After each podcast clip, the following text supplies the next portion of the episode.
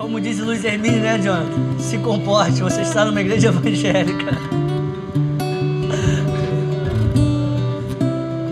Se comporte. Vamos lá, tome seu lugar. Pode acender a luz.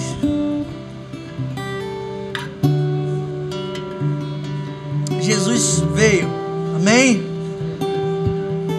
Jesus está nesse lugar.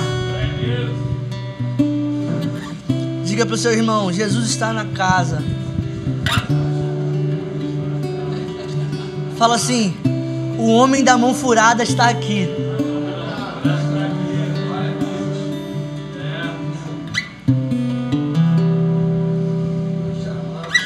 Eu acho que não foi muito bom a gente ter ido no monte hoje não, Juninho. acho que não foi bom não.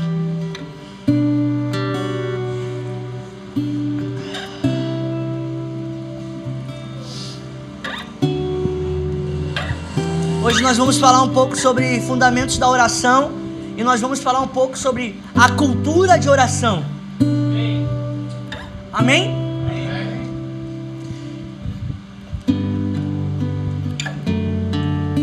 Primeiramente, nós temos que entender a palavra cultura, pastor. A palavra cultura, ela está ligada a plano original. Cultura, agricultura ela está ligada à terra, da onde são tiradas as coisas. Vamos lá. Da onde o homem foi formado. Vamos lá. Acompanhe. Cultura está ligada à terra. Então nós temos que entender que a cultura da igreja ela tem que ser oração. O fundamento das nossas igrejas tem que ser oração. Amém? Esses dias eu fui trabalhar com a minha irmã e tive uma experiência, né, daquelas que eu, eu sei que muitas, muitas, muitas pessoas que estão aqui já tiveram essa, essa experiência. A gente estava trabalhando, né, numa loja lá em Olaria e entrou duas senhoras. Uma usava um roupão até aqui. Você já, você já imagina o que vem por aí, né? E aquelas senhoras entraram super simpáticas, compraram o que elas tinham que comprar. Tava eu e minha irmã. E quando aquelas mulheres entraram, eu senti um peso de glória muito grande. Né? E dentro do meu espírito, eu discerni assim: essas mulheres oram. Quem já viu aquele filme Quarto de Guerra? Que, a, a, que ela vai naquele quarto, alguém orava nesse quarto. Sabe, eu tive esse mesmo, esse mesmo entendimento no meu espírito. Aquelas mulheres se aproximavam e eu falava assim, cara, essas mulheres cheiram a oração. Sabe? Porque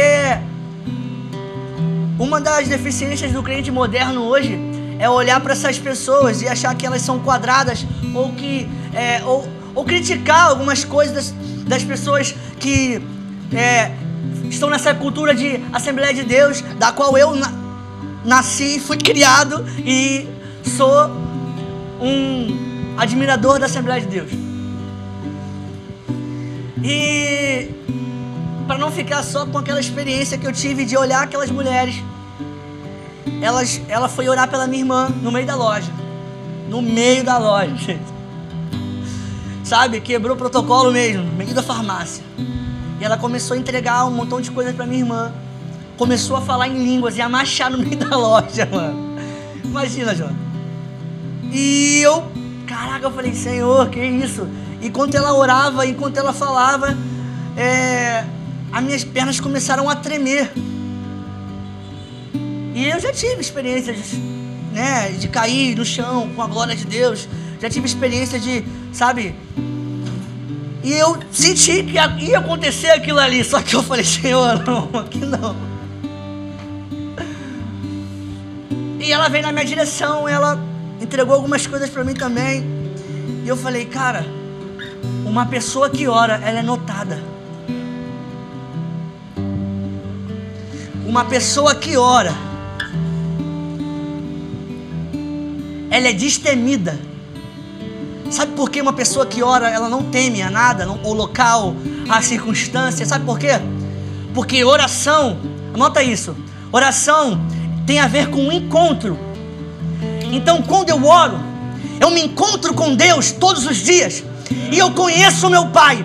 E eu sei que meu Pai, Ele me garante.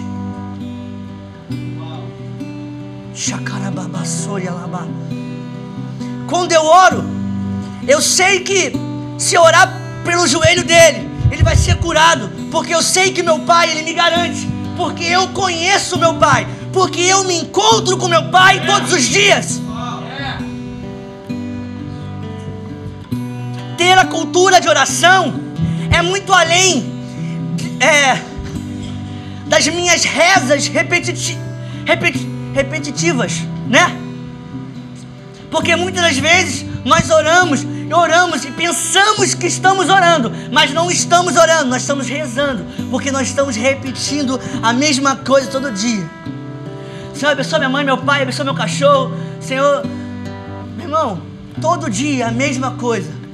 Mas quando você vai, gente, eu não estou criticando orações pessoais, petições pessoais. Eu também faço isso. Eu oro pela minha esposa, eu oro pela minha mãe. Mas oração vai além de orações pessoais. É encontro com o Senhor. E quando eu me encontro com o Senhor, não necessariamente eu só falo. É um diálogo. Eu falo e escuto. Eu falo e contemplo.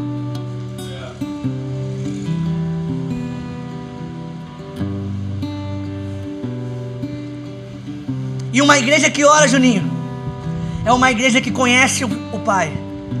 E uma igreja que conhece o Pai, você sabe que Ele te garante. E quando você tem intimidade com o Pai, você perde o medo. Quer ver uma coisa? É forte. Esses dias é, a gente tem acostumado a Antonella, minha filha, a a perder o medo de água gelada, né? Ela tem muito, ela, a Anne ela acostumou a Antonella a tomar só banho quente, né? Só Jesus, né? Conta de luz vem daquele jeito. e ela acostumou a Antonella só tomar banho quente. E a Antonella não toma banho gelado, não tomava, né? E a gente teve uma revelação, né? Com isso, e, e eu comecei a eu pegar a Antonella e comecei a tirar o, o medo dela. Sabe? E eu entendi, eu falei, cara, a minha função de pai é tirar o medo da minha filha. Então, quanto mais eu tenho momentos de intimidade com ela, naquele medo que ela tem, ela vai perdendo o medo. Quanto mais eu ensino para ela que a água gelada também é boa, ela vai perdendo medo. E hoje ela toma banho no chuveiro, ela, ela, ela olha para a porta do banheiro, ela já pensa que ela vai tomar banho de chuveiro. Ela ama agora tomar banho de chuveiro gelado. Porque ela fica brincando com a água assim, ó. Ou seja, quando você conhece o seu pai, você faz coisas que você nem mesmo imaginaria. Quando eu conheço meu pai e eu conheço a minha identidade, eu conheço a identidade que eu carrego. Eu estou indo para o meu trabalho dentro do metrô e Deus me toca para falar com uma pessoa. E eu vou falar, porque eu sei que aquela pessoa vai ser tocada. Porque eu carrego um DNA, eu carrego uma identidade. Porque eu conheço o meu pai. E existe características de pessoas que você sabe que ora. E uma das características foi dessa senhora, que ela quebrou protocolos. Muitas pessoas olharam para aquela mulher e falaram: Cara, essa mulher é louca. Mas eu discerni no espírito que ela tinha intimidade e ela conhecia o pai dela. E ela falou: Eu vou orar por essa mulher, e essa mulher vai ser tocada aqui dentro. Eu quero que você saia daqui hoje com essa consciência, Giovanni. Eu quero que vocês saiam daqui com essa consciência do DNA que vocês carregam. Nós moramos no Rio de Janeiro, cara. Quem crê aqui que o Brasil é o celeiro das nações? Quem crê? Brasil. Brasa. Braseiro. E quem crê comigo que o Rio de Janeiro é a vitrine do Brasil? Quando a gente associa Brasil, o que, que nós associamos? Rio de Janeiro. Cristo Redentor. Né? Aquela coisa bonita lá, né? Então nós entendemos que a vitrine do Brasil é o Rio de Janeiro. O que é uma vitrine, pastor? Vitrine é aquela, aquele algo que está vendendo alguma coisa, correto? Tá, mas está expondo alguma coisa, né? E, e, e na maioria das vezes é para vender alguma coisa. E eu me fiz uma pergunta: o que, que o Rio de Janeiro, como vitrine do Brasil, Giovanni, tem vendido?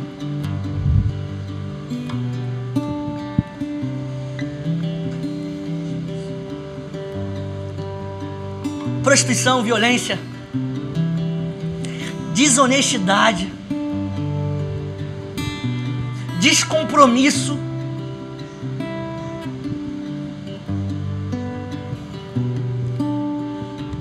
É por isso que a igreja do Rio de Janeiro tem que acordar para oração.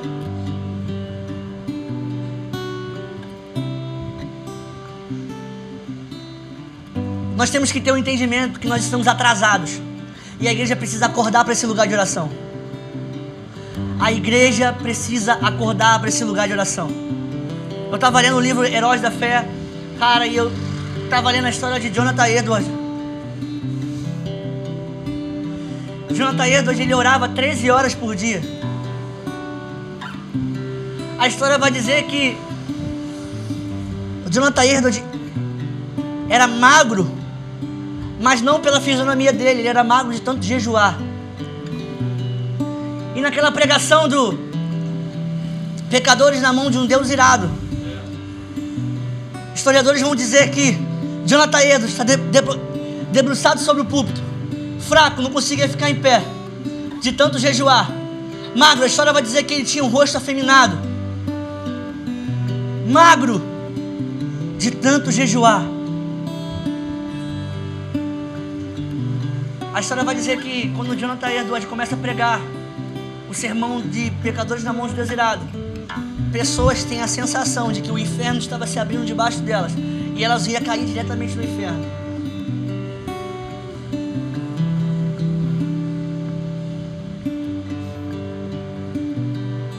Nós estamos atrasados. Você acredita que. Você acredita nessa história de Jonathan Edwards?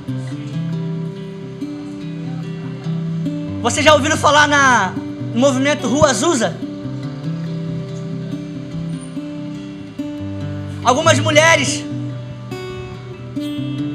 na casa de William Seymour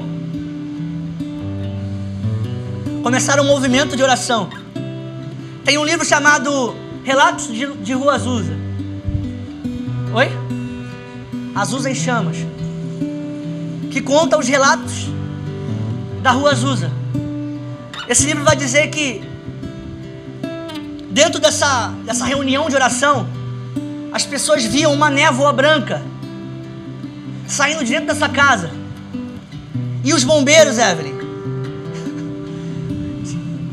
direto batia lá pensando que estava acontecendo algum incêndio naquela casa. Era uma névoa branca. E eles chamavam de Shekinah. Me fala qual foi a última vez que você viu uma névoa branca na igreja? Vamos lá, cara. Não se escandalize com isso. Vamos aumentar o nível. Não se escandalize com isso. Na época do meu pai, eu ainda via muito isso. E eu creio, nós estamos voltando a ver isso. Nós estamos voltando a ver pessoas sendo curadas nas igrejas. Vamos lá, cara. É sobre isso. Quem ora tem autonomia. Quem conhece o Pai tem autonomia que Ele nos chamou para colocar mãos nos enfermos e os enfermos serem curados. Eu tenho um testemunho com 13 anos de idade. Eu queria muito para retiro da igreja. Eu estava com uma dor no ouvido, meu ouvido estava muito inchado, era visível. E meu pai, ele flui nesse dom de cura. Ele colocou a mão no meu ouvido e falou: Você crê? Você quer ir para a igreja? Você crê que você pode ser curado agora? Falei, pai, eu creio. Na hora que ele falou, seja curado agora em nome de Jesus, aquele algodão caiu do meu ouvido e saiu um, um líquido quente do meu ouvido. E a dor de ouvido saiu na hora.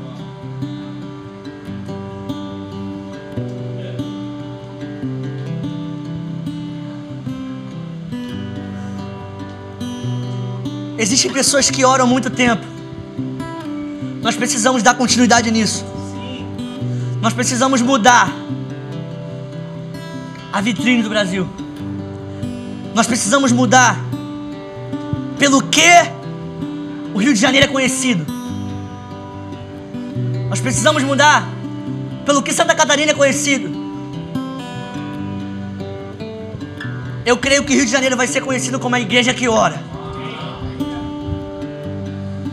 Eu acredito que a Casa Revival vai ser, vai ser conhecida como a igreja das salas de oração e não dos cultos de bênção. Eu creio que Jesus é abençoador. A palavra diz que as bênçãos do Senhor nos seguirão.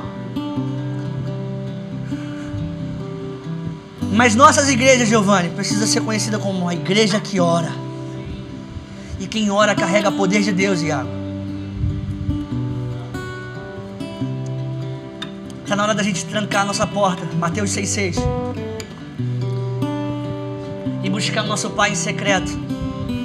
E o nosso Pai em secreto nos responderá. Eu falei de Dona Jonathan Edwards. Vocês conhecem também John Wesley? Não, né? Vocês não conhecem John Wesley, não, né? John Wesley teve um encontro com Deus aos 13 anos. Ele teve um despertar de oração com 13 anos. E desde então, John Wesley ora. Desde os 13 anos. Se não me engano, foi um dos heróis de festa que mais viveu. Tinha um somatório no livro que eu não, eu não lembro agora, mas somaram quantas horas John Wesley orou em toda a sua vida. Gente, é coisa absurda. fazer que nem um Robelã. Apontando para foto.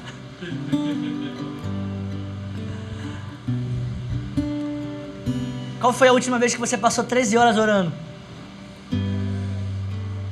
Não teve essa vez. Sabe por que eu estou aqui?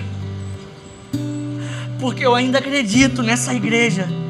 Eu ainda acredito que a igreja do Senhor vai alcançar esse nível. Se você acredita nisso, nós temos que ter esse entendimento que a igreja do Senhor está atrasada. Existe um relato desse livro, Azul em Chamas, que vai falar que uma menina teve um encontro com Deus em uma das reuniões de oração, uma menina, se não me engano, de 12 ou 13 anos. E essa menina vai para a escola. E essa menina profetiza ora pela professora, e a professora cai endemoniada. E ela expulsa o demônio da professora. Eu fico imaginando a Antonella chegando em casa e falando assim, pai. Eu falo assim, filha, como é que foi a aula hoje? Ai, pai, eu expulsei um demônio da professora. Vamos lá, cara, aumente o nível, velho. Uh!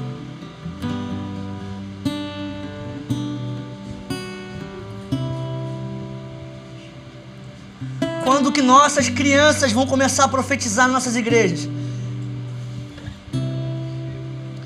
Quando que nossas crianças vão começar? Alguém pode abrir a Bíblia comigo em Marcos 11, 11, 11, 11 17.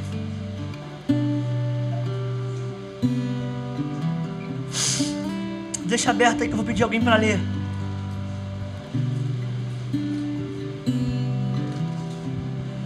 Nas reuniões de oração, Carlos, de Azusa, sabe o que acontecia lá também? Membros do corpo das pessoas cresciam.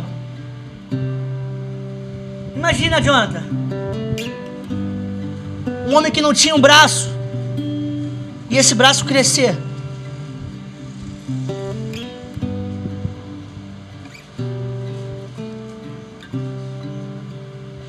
está atrasado, Davi.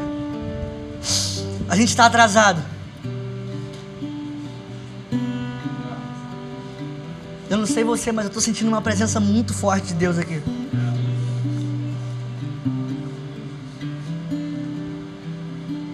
Abriu? Abriu, Anne? Pode ler para mim? 11, 11 ao 17. Lê alto.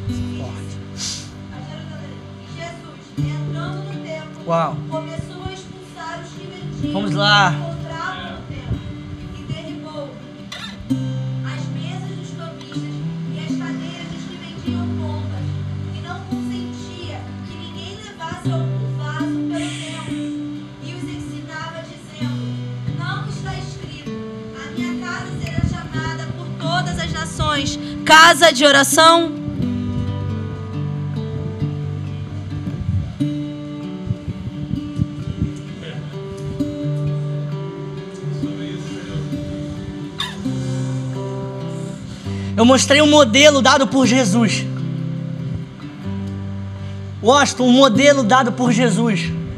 Que após, após amaldiçoar aquela árvore que não dava fruto, Senhor, se você não dá fruto, você não serve mais para nada.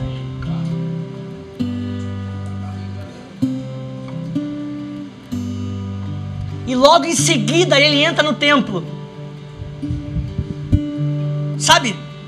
Logo em seguida ele, ele, ele entra no templo, em um lugar que não está dando fruto nenhum. Ele sacode a negada, levanta a mesa e libera uma identidade sobre a igreja. Não está escrito: a minha casa não será chamada casa de oração.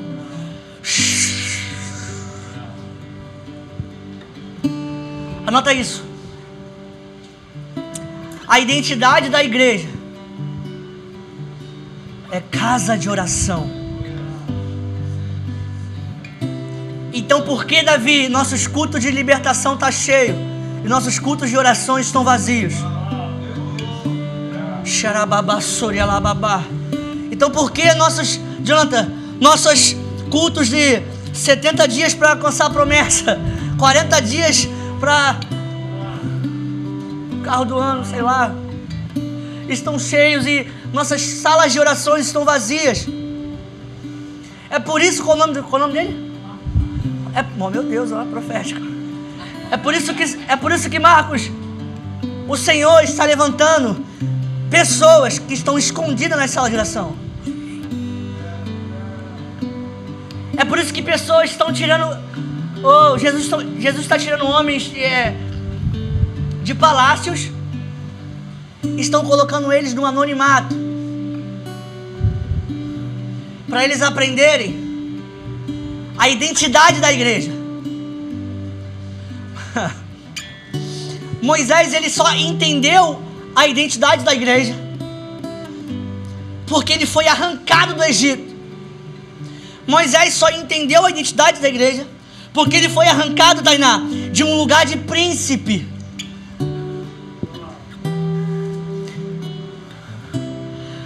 Aí Deus pega Moisés, sai daqui. Aí ele manda ele lá para casa do sogro dele, chamado Jetro.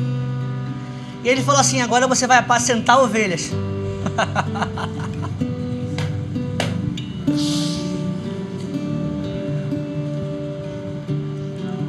Apacentar ovelha para os egípcios era considerada a profissão mais desonrosa da época. Quem leu Fundamentos, Apostó... Fundamentos Apostólicos aqui? Gente, invista em leitura. Se você é cristão e não gosta de ler, você está na religião errada. Procura outra religião, cara, porque não é essa religião. O Senhor deixou uma coisa pra gente. Ele podia deixar qualquer coisa, ele deixou uma coisa, sabe o quê? Uma literatura. ele deixou um livro.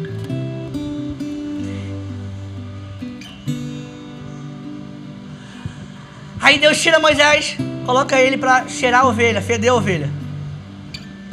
De frente para casa do sogro dele tinha um monte chamado é Oreb, né? Sinai Oreb? Sinai? Foi isso mesmo. Me falhou, me fugiu a memória agora. Esse monte significa monte da humilhação. E todo dia Moisés subia. Todo dia Moisés subia para o lugar da humilhação. Vocês estão entendendo? Deus está tirando a gente de lugares que nós pensamos que é lugares altos. Estão, está colocando a gente em um lugar na qual a gente vai conhecer os, os planos de Deus. E foi ali que Jesus passou a planta. Foi ali que Deus passou a planta para Moisés. É ali que Moisés recebe a planta. É no lugar da humilhação. Amém? Vocês estão comigo ainda? A igreja precisa entender que ela tem uma identidade. E essa identidade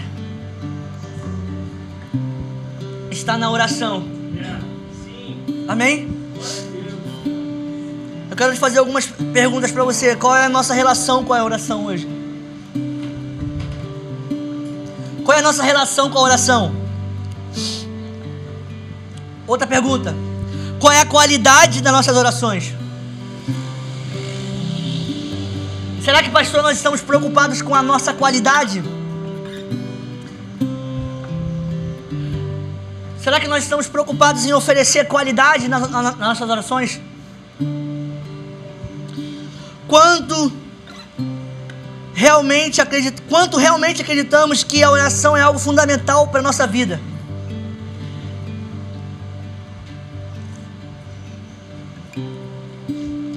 Será que a igreja atual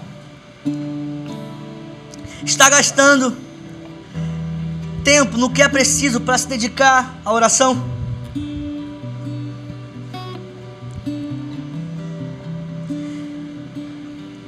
E quantos programas e eventos são realizados sem orações em nossas igrejas? Eu falo muito isso com a minha esposa. Quantos homens começando movimentos sem oração? Quantos homens começando projetos nas suas igrejas sem oração? Sem orações?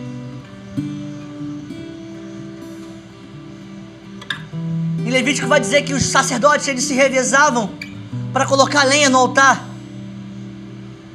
Você sabe o que significa essa lenha? Oração, jejum.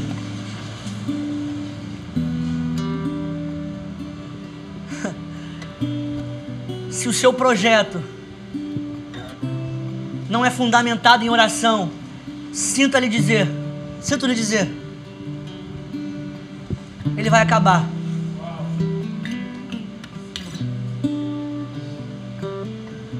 Cara, nossa igreja não ora para começar mais alguma coisa. A minha mãe é um dos, ma dos maiores exemplos de oração da minha vida. Eu cresci vendo essa mulher tendo um relacionamento com Deus dentro de casa. Eu sou fruto disso, das orações da minha mãe. Quem aqui é fruto de orações de, de algumas pessoas? Quem aqui é fruto de orações, gente?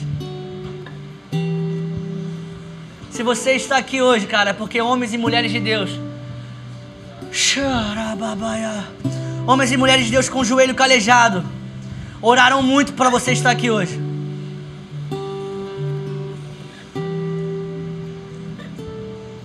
Eu lembro que minha mãe, ela perdia as coisas dentro de casa e ela. Eu não tô achando, Felipe. Calma aí. Dobrava o joelho. Sua mãe deve ser assim. Dobrava o joelho. negócio aparecia muito rápido. Eu não sei como. Espírito Santo mostrava a ela onde estavam as coisas. Cara, era incrível. Quem conheceu minha mãe aqui sabe. Minha mãe ela não tem nem a quarta série. Mas ela já expulsou mais demônios do que eu e você juntos. Ela já, ela já movimentou mais reuniões de oração do que eu e essa igreja aqui toda junto.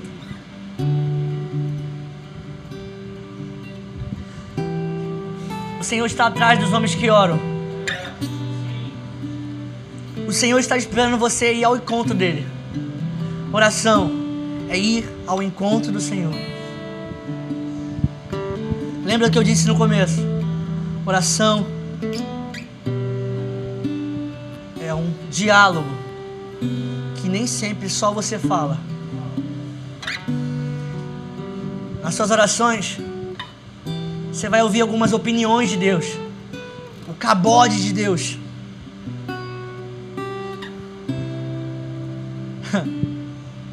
Eu lembro de quando os discípulos tiveram a oportunidade de pedir alguma coisa para Jesus, e eles poderiam pedir qualquer coisa, né? Mas ele pediu o quê? Senhor, nos ensina a orar. E interessante que nessa oração, Anne, ele vai falar assim, ó, uma parte dela. Seja feita a sua vontade. Essa parte é perigosa, Davi. Foi uma das coisas que ele ensinou a gente a orar. Seja feita a sua vontade. Essa parte é muito perigosa. é quando ele vem com a opinião dele. Opa, aí eu gostei. Aí eu gostei. Aí eu gostei. E a minha vontade é essa. Mas não se preocupe, filho. Porque a minha vontade é boa. Ela é agradável. E ela é perfeita.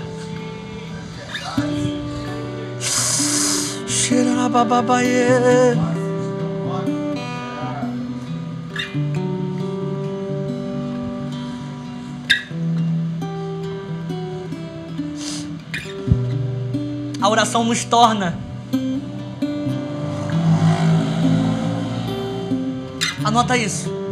A oração nos torna algo. Giovanni, nós precisamos nos tornar algo. Sabe por quê, Marcos? Porque tem se levantado uma geração papagaio de pirata. Sabe o que é papagaio de pirata? O que, que papagaio faz? Ele só repete ele não se tornou, ele não sabe o que ele está falando. Então está se levantando uma geração de YouTube está escutando pregações e está reproduzindo nas igrejas. Uma geração que está pregando sobre oração, mas não viveu o lugar de oração.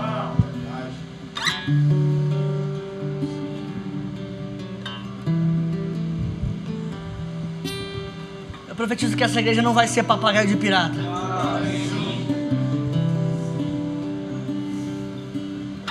homens e mulheres que oram. Que você tem se tornado, cara, em Deus.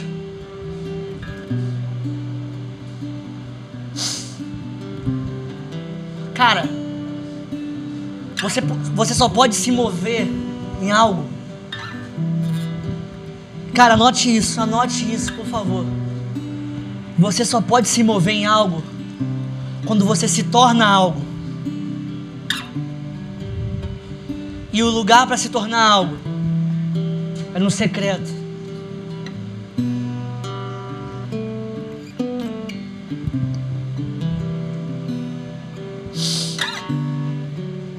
Você só pode se mover em algo quando você se torna algo. Eu só posso colocar a mão na sua cabeça e profetizar algo sobre a sua vida se eu me tornei algo, cara. só posso profetizar sobre você, Giovanni, se a minha vida é carregada de uma vida de oração, se a minha vida é carregada de um legado, eu falei sobre isso aqui ontem, se a minha vida é carregada daquilo que eu estou pregando. E aonde você constrói isso? No secreto, no lugar da humilhação. Uh! Me veio aqui a memória agora.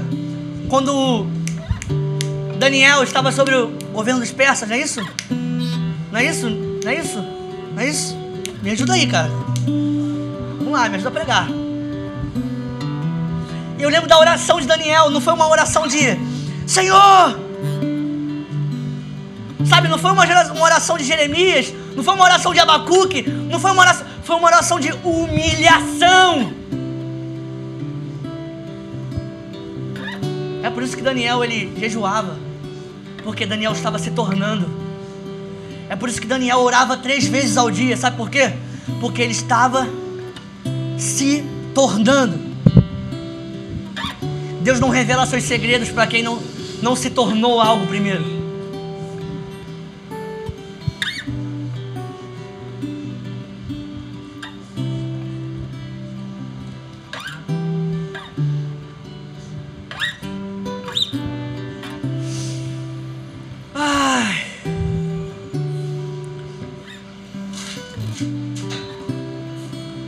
Anote isso.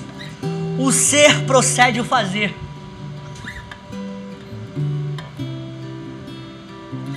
Quero falar aqui para quem é da Casa Revival, cara. Serve para você também que não é, mas principalmente para quem é da Casa Revival. Você que quer começar a fazer alguma coisa nessa igreja. Você que sonha em fazer alguma coisa, você que sonha em com ministério.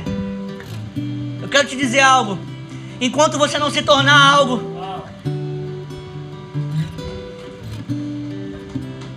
porque eu vejo muitas pessoas querendo fazer muita coisa, mas ainda não se tornaram, ainda não encarnaram a mensagem. Sabe? Chegou a hora da gente parar de fazer as coisas para Deus, mas fazer as coisas com Deus. Eu lembro que eu preguei aqui sobre isso na série de discípulos. Diferença entre multidão e discípulos? Uma das diferenças é que você via que Jesus ele andava com os discípulos. E na maioria das vezes ele estava com os discípulos.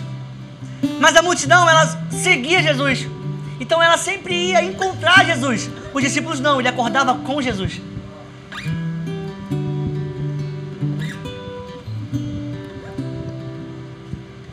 Chegou a hora que o Senhor está levantando discípulos que oram discípulos que pedem, Senhor, nos ensina a orar.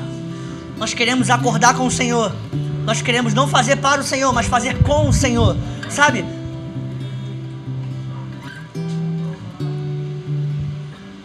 Eu fico imaginando quando a gente chegar no céu, cara. Moisés vai chegar pra gente e falar assim: Caraca. A gente vai chegar pra ele e falar assim: Caramba, Moisés, Pô, você tocou lá no mar, você abriu, cara, não sei o que, Abraão, cara, quantos filhos você tinha, entende, Abraão? E não sei o que, a gente vai estar todo empolgado lá. Gente, isso é uma conjecturação, tá? Mas eu acredito que eles vão falar pra gente também assim, cara. A gente tinha Deus sobre nós. O, o entendimento da época é que eles tinham Deus sobre eles. Mas o nosso entendimento é Cristo em nós o Espírito Santo habitando em nós. Ele vai perguntar para gente assim: ó, como é que é ter Cristo em vocês? Como é que é encarnar a mensagem? Como é que é representar Cristo? É sobre isso, cara. A oração nos unifica com Ele. A oração nos torna a mensagem. A oração nos torna a mensagem. Cara, eu tenho, eu sonho com uma oração, eu sonho com uma geração que tem, tem fome por esse lugar de oração. Eu sonho com uma, com uma geração que encarne a mensagem, sabe? Eu sonho com uma geração que, que tem fome de fato de Jesus, cara. Eu já falei isso aqui, a fome atrai a família para a mesa. É a fome que me leva até o pão. Se eu não tenho fome, eu não vou procurar pão. Se eu não tenho fome, eu não vou me trancar no meu quarto e falar: Senhor, eu só saio daqui quando eu encarnar a mensagem.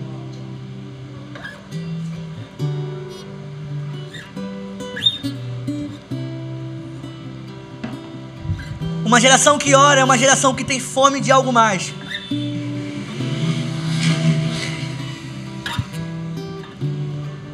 Cara, quando eu tô perto do pastor Vitor,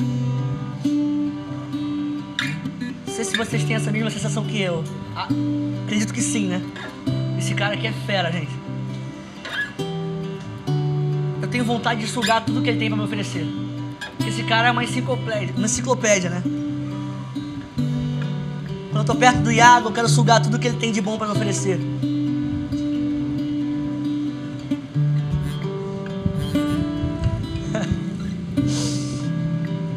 Essa geração que eu tô falando. Se eu tenho esse, esse entendimento de que eu tô perto do Lucas, eu falo, Lucas, me ensina a cantar aí, cara. Tá difícil pro meu lado. Quero sugar o que você tem. Quero atrair o que você tem de bom. Nós temos que entender que nós precisamos fazer isso com Jesus. Uma geração está se levantando que atrai virtude de Jesus.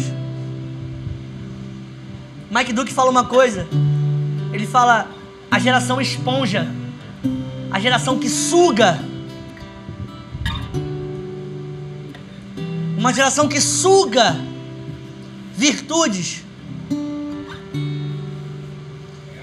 Quando eu falo de fome, Existem vários tipos de fome. E o Senhor, Ele, ele sabe identificar essas fomes. Quer ver uma coisa? Jesus estava andando e a multidão o apertava. A multidão encostava em Jesus. E de repente Jesus para.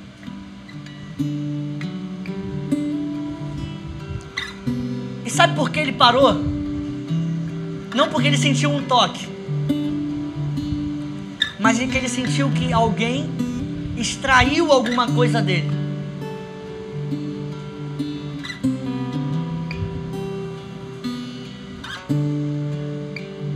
Quer ver você chamar a atenção de Jesus? Extrai a virtude dele. Quer ver chamar a atenção de Jesus, Jonathan? Extrai a virtude dele.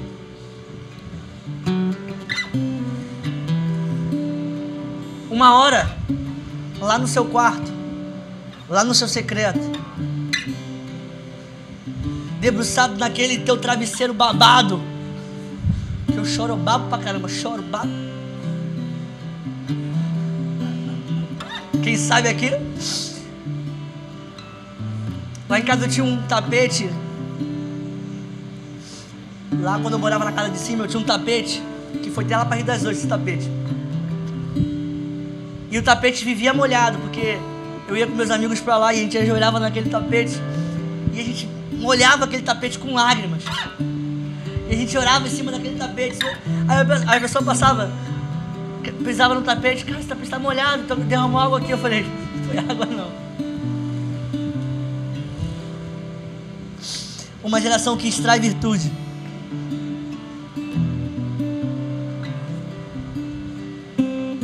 Crê que você está saindo daqui hoje com uma fome diferente? Sua fome irá chamar a atenção do Senhor a partir de hoje. Amém?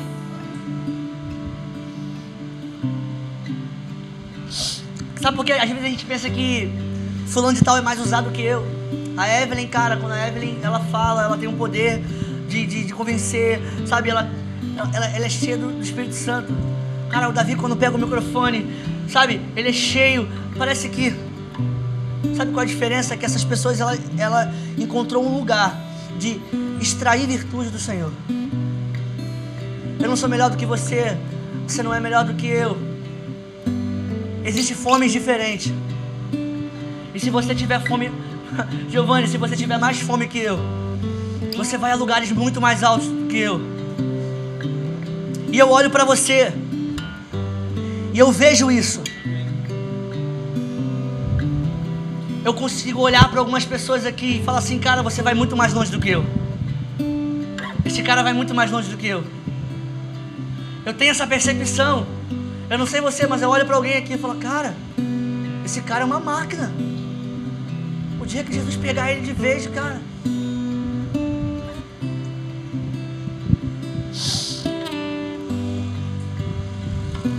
Existem fomes diferentes.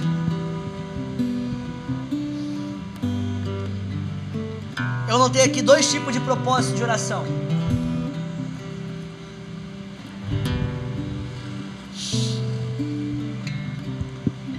O propósito secundário e o propósito primário. O propósito secundário é aquilo que eu é aquilo que eu faço para Deus. E o propósito primário é aquilo que eu faço com Deus. Sabe por que eu estou falando isso para você? Anota isso que eu vou te dizer agora. A nossa vida no individual, anota isso aí. A nossa vida no individual compromete o coletivo.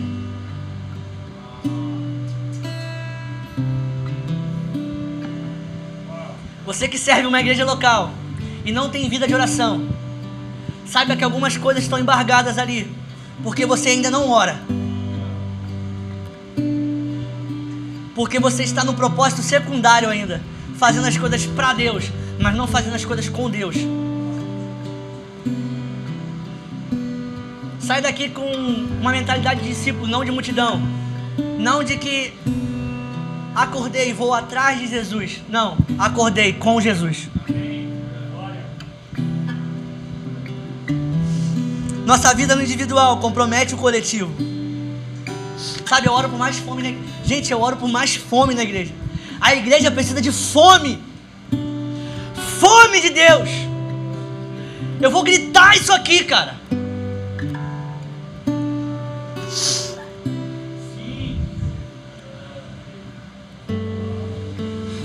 Quero te fazer uma pergunta.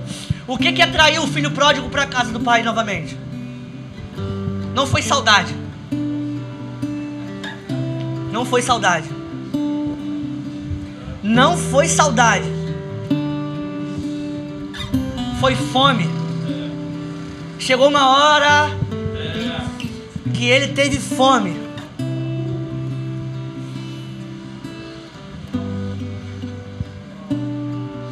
E sabe o que eu acho interessante? É que a gente tem uma visão de Deus limitada.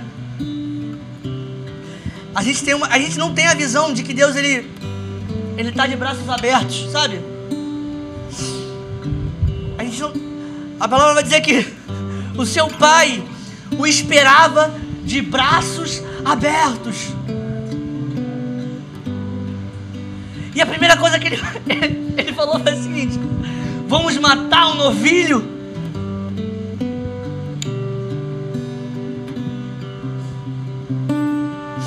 Que atraiu o filho pródigo para casa foi a fome. Posso dizer alguma coisa? Posso dizer uma coisa aqui? O que vai te atrair para esse lugar de oração vai ser a fome. E nós vamos orar por isso aqui hoje. Nós vamos orar para que você saia daqui com um buraco dentro de você.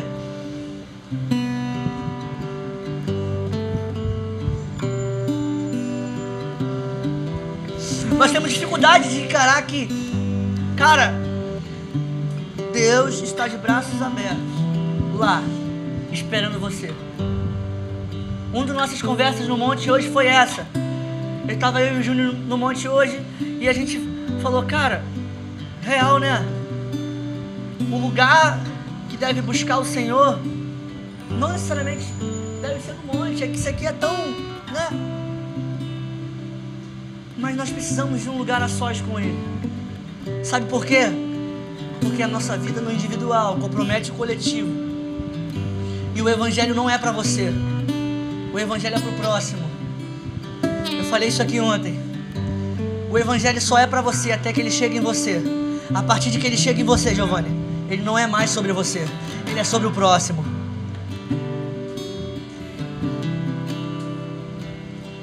Nós vemos um montão de ministros do evangelho inchados de conhecimento que não serve à igreja. Sabe por quê? É porque eu preciso saber mais do que você.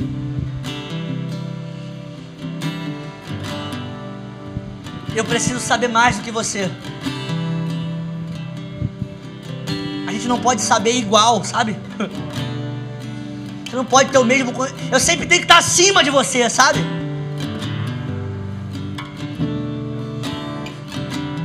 Mentalidade individualista. Tudo que nós vivemos no individual é para servir o coletivo.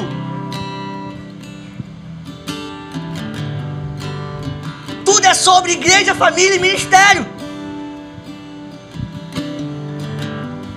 E é sobre uma família que transcende o sangue.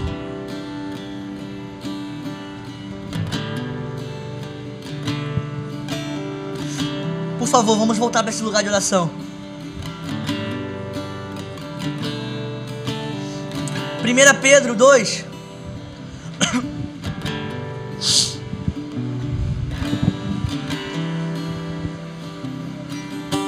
1 Pedro 2, eu vou ler do 4 em diante. Amém? Você que é ninja, vem comigo que eu vou rápido. Diz assim: E chegando-vos para ele, pedra viva, reprovada na verdade pelos homens, mas para com Deus eleita e preciosa. Vós também, individual, como pedras vivas, sois edificados casas espiritual coletivo. Vocês também, pedras vivas, sois edificados, casa espiritual. É por isso, oh! É por isso que nosso movimento de oração é um movimento coletivo. Nós oramos no coletivo. É por isso que nós nos movemos no arpitaça. Porque nós não oramos orações, petições pessoais. Mas sim aquilo que nós vivemos no secreto, seu Marcos. Nós servimos o coletivo.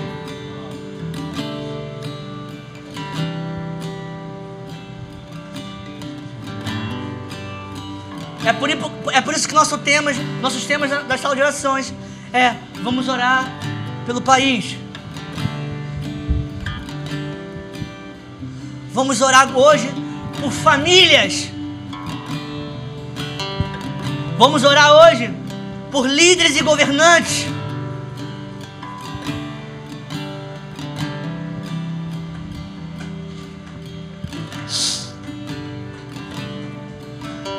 Lá no Kansas City, nos Estados Unidos, existe uma casa de oração chamada F-Hope, né? Quem conhece a F-Hope aqui? Lá eles têm um turno de oração 24 por 24. Oi? 24 por 7, né? 24 por 7.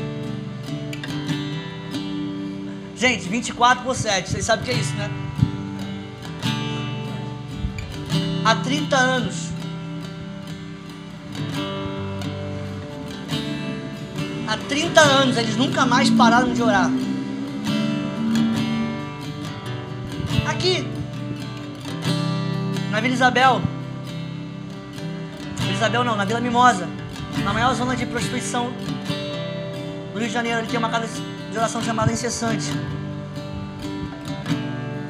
E eles também têm turnos de orações. E existem relatos e testemunhos lá que as, de tanto eles orarem, as prostitutas começaram a ver um homem de branco dentro do prostíbulo. E muitas mulheres casaram, abandonaram a vida de, prostituição. Algumas coisas já, estão acontecendo, gente. Agora eu vou contar um, relato de uma igrejinha que tem em Vila São João, Casa Revival. Enquanto orávamos aqui, de porta fechada, a gente ora de porta meia aberta, para a gente ficar bem à vontade. Pastor Vitor veio aqui na igreja fazer alguma coisa aqui, mexer alguma coisa aqui, né? De tarde. E veio uma senhora e perguntou: Você é dessa igreja? Ele é, sou pastor dessa igreja. É, Vocês, vocês, vocês fazendo um maior barulho aí dentro, né? Ontem. Uma barulhada de oração. Vocês estavam orando, né? Mas enquanto vocês estavam orando, tinha algumas pessoas caindo ali fora.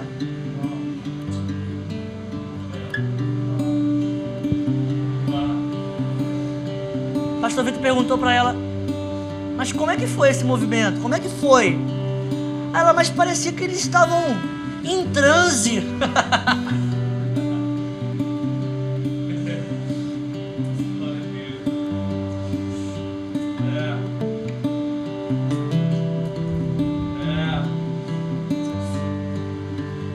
O Senhor está quebrando incredulidade aqui hoje. Sabe por que algumas coisas ainda não acontecem nas igrejas? Porque nós somos incrédulos. E eu e a minha esposa temos orado muito por isso lá em casa. Para que Deus quebre a incredulidade do nosso coração. Esses dias ela estava com dor de ouvido, vou falar. Eu orei, ela sentiu algo queimando no ouvido, a dor de ouvido, ela foi passando, foi passando, foi passando. Aí depois foi voltando, eu falei, eu vou orar de novo. Não é possível. Eu vou orar de novo.